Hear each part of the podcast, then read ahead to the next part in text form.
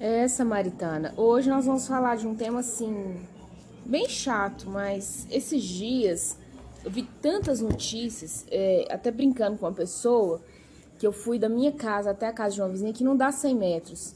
Nesses 100 metros eu vi três notícias ruins. É, que uma vizinha minha está com câncer, encontrei ela no caminho, câncer de mama, e assim, tá bem avançado, porque ela achou que era tipo uma alergia e na verdade era um câncer. Ela tem a minha idade. É, depois, na casa da outra vizinha que eu fui fazer uma visita, fui fazer um culto lá, inclusive, que ela tá com uma depressão indo pra profunda, né? Eu ouvi que dois pastores conhecidos, um inclusive do meu convívio, de uma igreja que eu fui membro, é, ele tinha traído a esposa com uma membra da igreja.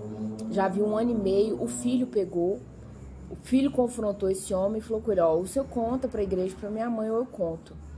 E esse homem contou e tal ele foi perdoado pela esposa, pelo pastor, né, é, presidente dessa igreja, uma igreja grande aqui em Belo Horizonte. E esse homem olhou para tudo aquilo, para os filhos, para a comunidade, para tudo, e falou com a esposa dele, que hoje é a ex, que ele escolheria morar e viver com a amante, né, e trazer ela como esposa, ia separar da esposa mesmo, e ia viver com a amante é, estudo em 100 metros, gente. Foi algo assim, samaritana surreal. É, algum tempo atrás eu ouvi a notícia, recebi a notícia de um pastor também muito querido, conhecido, né, de convívio também, porém de uma outra cidade, né? Era um pastor que eu tinha um convívio com ele, com a família. Meus filhos, inclusive, já saíram, já ficaram na casa deles, né? Com os filhos, que têm a idade bem parecida com os dois meus filhos mais velhos. E que esse homem estava fundado na pornografia, e a filha dele pegou ele de madrugada, né, nessas situações. Mas tem todo um contexto também, parece que a mulher fez uma manobra para que isso acontecesse. E fez manobra, que eu falo manobra, são anos de manobra, né? Mas aí, esses dias eu me deparei, além de todas as notícias, né?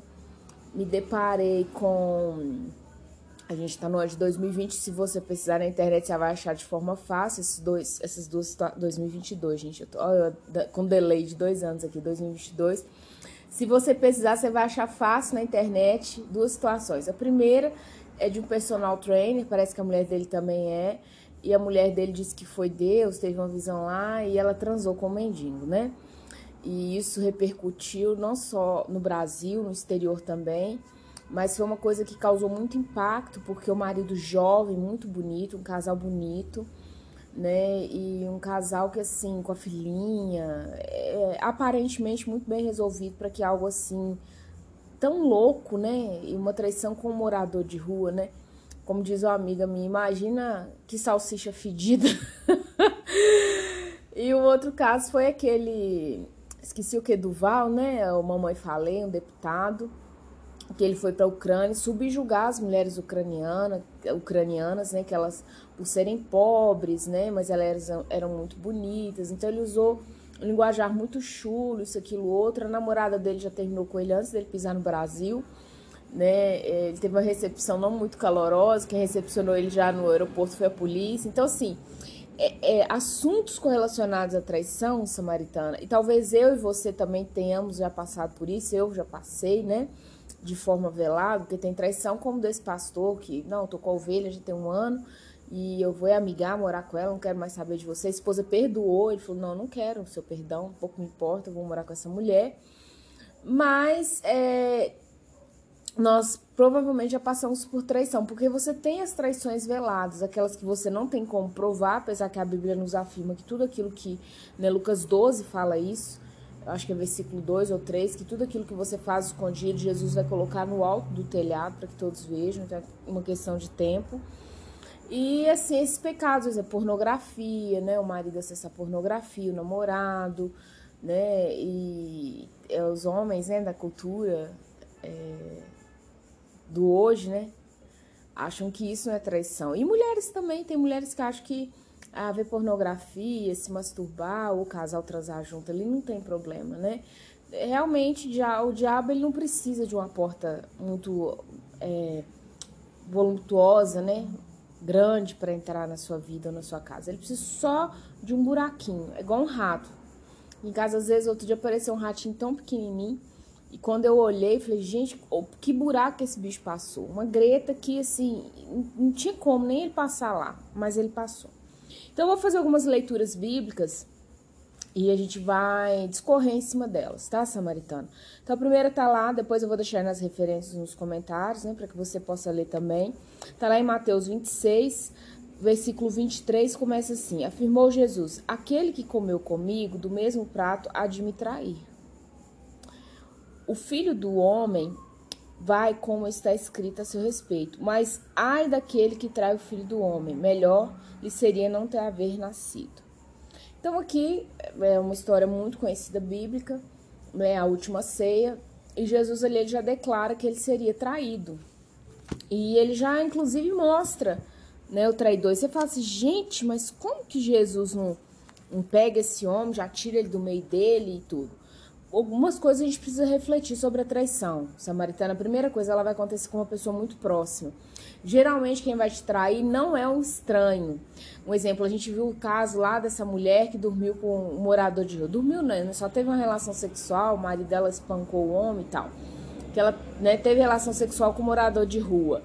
Então, quando eu e você vemos essa situação, assim, alguns vai causar, né? A pessoa vai achar isso hilário, outros vai causar repulsa, tristeza, enfim. Mas isso não vai nos machucar de forma pessoal, se há de convir. Isso é uma dor que aquele marido, aquela família vai sentir, um ressentimento que eles vão ficar. Eu e você não vai causar nenhuma dor, né? A gente vai olhar para aquilo com espanto que seja, mas não, não vamos ficar doloridas, né? Magoadas. Então, a primeira coisa que você precisa entender é que o traidor vai estar próximo, né? E você vai ter que utilizar da mansidão, que é um dos dons do Espírito, e também é, da, da misericórdia e do perdão. Não significa que você vai querer esse traidor por perto, porque Jesus já sabia que Judas ia trair. Mas não estava no momento de Jesus, entre aspas, eliminar Judas da própria vida. Tem uma frase de, eu acho que é Lavoisier mesmo. É um desses caras, desses pensadores. É, ou Darwin, é Lavoisier ou Darwin. Fala assim, a seleção é natural.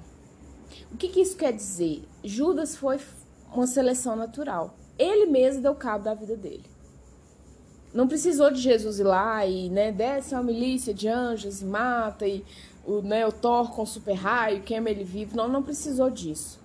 A seleção ela foi natural.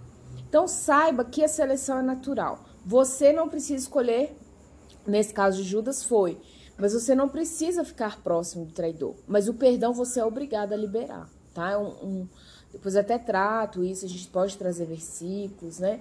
Mas a gente é obrigado a liberar esse perdão. O segundo texto que eu vou ler é de Davi. É, esse, esse texto aqui, Davi estava escondendo de Saul. Saul era sogro de Davi, né? E tá lá no Salmo 55, 55, 12. Eu acho que esse é de Saul mesmo. Eu não sei se é de Saul ou do próprio filho dele, Absalão. Você me perdoe que agora essa informação me foi furtada. Eu fiquei em dúvida. Eu sei que assim, ou ele estava fugindo de Saul, que era o sogro dele, ou de Absalão, que era o filho dele. Eu só não lembro qual fuga que era aqui, mas era uma dessas duas coisas. E Davi fala com muita propriedade o que eu e você sentimos. Olha só, eu amo Salmos, né? Porque Davi ele, ele é ele é nu diante de Deus. Então, versículo 12, Salmo 55. Se o inimigo me insultasse, eu poderia suportar. Se um adversário se levantasse contra mim, eu poderia defender-me.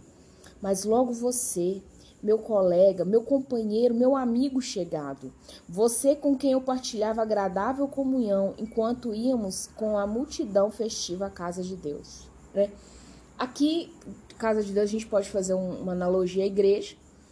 É, Davi ele falou assim: o inimigo, eu ia lutar contra ele.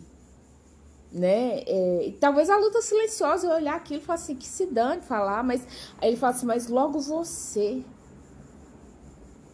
E o que, que nos dói na traição? Que é logo você, é quem eu não esperava, é quem está ao meu lado. Eu já fui traída por um filho. Não vou falar não para não expor. Mas uma traição assim, de uma situação que me colocou numa fogueira. Literalmente. E eu sei que foi intencional. Agora, um filho, como que você fala com, com Deus e seu Deus? Porque filho é herança. Herança você não devolve. Você pode até partilhar, mas devolver não tem como devolver. Como você fala assim, Deus, eu não quero essa pessoa do meu lado. Então, é, é um, aí eu lembro dos, do, da pregação das bem-aventuranças. Bem-aventurado, misericordioso, que alcançará a misericórdia. E o dia que isso aconteceu, que foi uma das pessoas que me traiu, que mais me machucou, eu olhei para aquela situação e falei assim: meu Deus, me ajuda a perdoar e continuar vendo esse filho da mesma forma que eu via, assim como o pai pródigo, do filho pródigo. Que eu continue vendo esse, esse filho com o mesmo olhar que eu sempre tive me faz acessar a misericórdia para essa pessoa, para que eu alcance do Senhor a misericórdia também. Então, o que nos machuca na traição, que são essas pessoas próximas. A traição não é feita com a pessoa, ah, nunca vi a pessoa. Não. Agora, tem horas que nós procuramos a traição, né, Samaritano? Nós sabemos que a pessoa é um problema, nós sabemos que aquele lugar nós não deveríamos estar, que aquela situação nós não deveríamos abrir a porta né? É, tem situações na sua vida, mulher, que você precisa aprender que você tem que dizer não, ponto final, acabou, doa quem doa até mesmo a você. Porque você vai brincando com perigo e uma hora a conta disso chega. Brincar com perigo significa que a conta vai chegar. E aqui, ó, chegou para sanção. A gente pode ir lá, depois você lê, eu vou ler para você. É, Juízes 16, 18 a 19. Fala assim. Tem toda uma história, depois você lê todo o Juízes 16, é muito interessante. Quando Dalila viu que Sansão lhe tinha contado todo o segredo, enviou essa mensagem aos líderes dos filisteus: Subam mais esta vez, pois ele me contou todo o segredo. Os líderes dos filisteus voltaram a ela, levando a prata, porque foi como Judas. Judas também, então retomando, foi como Judas. Judas vendeu Jesus também por moedas, salvo engano, de prata. E aqui Dalila também vendeu, né, é, Sansão por moedas de prata. É, 19. Fazendo-o dormir no seu colo. Então, olha a proximidade dessa mulher. Porque Dalila era uma prostituta, mas Sansão, ele quis brincar com fogo. E uma prostituta filisteia, prostituta do inimigo. Porque você tem uma prostituta na Bíblia que é Raabe, que é do povo inimigo, mas ela decide ter uma vida diferente. Antes dela ir né, casar com um homem judeu, ela decide, ela decide mudar a história dela. Eu preciso abrir esse parênteses. Você precisa ser tomadora de decisões para sua vida. A sua vida não pode estar nas mãos de um homem, de seu pai, da sua mãe, do seu emprego, ah, da sua faculdade. A sua vida precisa estar nas suas mãos. Obviamente, primeiro nas mãos de Deus, mas se você tem todas as faculdades mentais em dia, a sua vida tem que estar pautada nas suas mãos, nas suas decisões. Então, Raab é uma prostituta né, é uma improvável. Ela olha e fala assim: não, não existe Deus como Deus dos judeus, né, que naquela época eram chamados de hebreus. Não existe Deus como Deus deles. Eu preciso disso. E aquela mulher, ela muda, ela muda a história dela, da família, e ela está inclusive na genealogia de Jesus. Mas os filisteus, eles eram inimigos declarados do povo de Deus. Sansão já sabia disso. E ele se envolve com uma mulher filisteia, uma prostituta filisteia. Então, eu ultimamente eu tenho usado uma máxima, sabe, Samaritana? Quem procura, acha. Sansão procurou, ele achou. Foi tipo assim. E aí, né, fazendo-o dormir, olha toda a manobra do inimigo. É, no seu colo, ela chamou um homem para cortar as sete tranças do seu cabelo, do cabelo dele, Sansão, e assim começou a subjugá-lo, e a sua força o deixou. Porque a força dele vinha do cabelo de ter aquele cabelo grande. Era um voto que Deus fez com os pais dele. E voto é aliança. Voto é aliança. Pacto é aliança. Deus não volta atrás. Você pode voltar. Deus não vai voltar nunca. Nunca, nunca. Tanto é que Eclesiastes, é, Salomão ensina: nunca faça um voto e não cumpra, porque vai vir o cobrador porque é uma aliança. Né? Então que ele tinha essa aliança, ele tinha esse voto com Deus. E ele dormiu no colo do inimigo. O inimigo cantou, ninou ele para vir e destruir com a vida desse homem, porque depois disso aqui ele realmente ele morre. É, morre com glória, mas ele morre. E Deus não poupou a vida dele, porque de fato não fazia muito sentido, né? Ele teve uma glória no final da vida, mas eu creio que Deus olhou e falou assim, não faz sentido esse moço ficar vivo, ele não tá dando conta de lidar mesmo com a vida, né? É, então, essa é uma outra situação. Você tem que estar atenta para você não estar dormindo no colo do inimigo, né? Porque às vezes você vai procurar o traidor com suas próprias mãos e chorar que Deus não existe, Deus não é bom, Deus não te ouve. Eu fiz isso na minha vida, no meu segundo relacionamento sério, né? Que é o pai da minha filha mais nova. Eu procurei um traidor. Deixei o traidor meninar. E eu levei. E tô terminando de pagar minha dívida, samaritana. Mas fica uma dívida para você pagar. Não se fuste de achar que tudo que você faz não vai ter um retorno. Você ainda está na terra, você não está no céu nem no inferno. Lá não existe plantio e colheita. Céu e inferno não vai ter plantio e colheita. Mas aqui na terra existe uma lei natural que se chama plantio e colheita. E de Deus não se escarnece. Tudo aquilo que o homem plantar, ele vai colher. É bíblico isso que eu estou te falando. Eu li essa palavra de Isaías 33, samaritana, que eu vou ler agora para vocês, Isaías 33, 1, e já tinha um tempo que eu não lia ela. Mas hoje, quando eu li, ela me causou um impacto tão grande que eu me questionei: eu sou traidora? Quantas vezes eu traí Jesus? Porque eu me digo cristã. Então eu tenho um Senhor que é o meu dono. Eu devo fazer o que Ele quer para minha vida. E quantas vezes eu traí Jesus? Olha, eu posso te falar assim, incontáveis, incontáveis vezes. Mas eu vou ler esse texto, reflete você sobre a sua própria história e vida. Então, Isaías 33, 1. Ai de você, destruidor, que ainda não foi destruído. Ai de você, traidor, que ainda não foi traído. Quando você acabar de destruir, será destruído. Quando acabar de trair, será traído. Lembra que eu falei do plantio e da colheita? Muitas vezes nós é que somos a destruidora das nossas próprias vidas. Nós somos as traidoras das nossas próprias vidas. Você traz Jesus, você traz seus filhos, não é uma boa mãe. É negligente, mentirosa, manipuladora. Você destrói, às vezes você trata os seus filhos de uma forma muito áspera. Pode continuar. Quando você acabar, a sua vez vai chegar. É isso que esse texto aqui está nos dizendo, diz para mim e para você. E muitas vezes a gente olha para o outro e fala assim: não, o outro é o traidor, o outro é o mentiroso. Não é você. Sabe, nós temos que olhar para nós mesmos com outro critério, com um critério mais maduro, mais crítico. Às vezes a gente olha com muito senso crítico para o outro, o outro um presta, o outro é um mentiroso, né? Mas quando eu li esse texto de Isaías, eu lembrei que a minha segunda escolha para estar, né, como companheiro, ser pai da minha filha. E hoje eu não tenho como falar com Deus assim, oh Deus, poxa, que homem que o Senhor me dá para ser pai da minha filha? Não, foi fruto da minha escolha, eu traí. Era só quando eu terminei a traição, aí a traição veio sobre mim mesma. Então é muito fácil eu pegar uma culpa que é minha, samaritana, né? Igual essa mulher que teve a relação sexual com o morador de rua e falar assim que foi Deus que mandou. Seria mais legal se ela falasse assim, mais legal no sentido de ser mais maduro, mais adulto, mas a nossa, né, a nossa cultura não é acostumada com isso. Ela falou assim, olha, eu tinha um fetiche por morador de rua. A gente vê fetiche por gente morta, fetiche por animal, fetiche por N coisas. Esse podcast é para mulheres adultas. Você vê toda desgraça e desordem de fetiche. Fetiche com criança, com animal. Ela tinha um fetiche com morador de rua. Então seria muito mais madura ela falar que era um fetiche dela, e por mais que isso custasse altíssimo para ela, que seria o casamento, isso, aquilo, outro, né? A imagem dela, enfim, do que ela falar que Deus, que ela ouviu uma voz e que toda uma situação.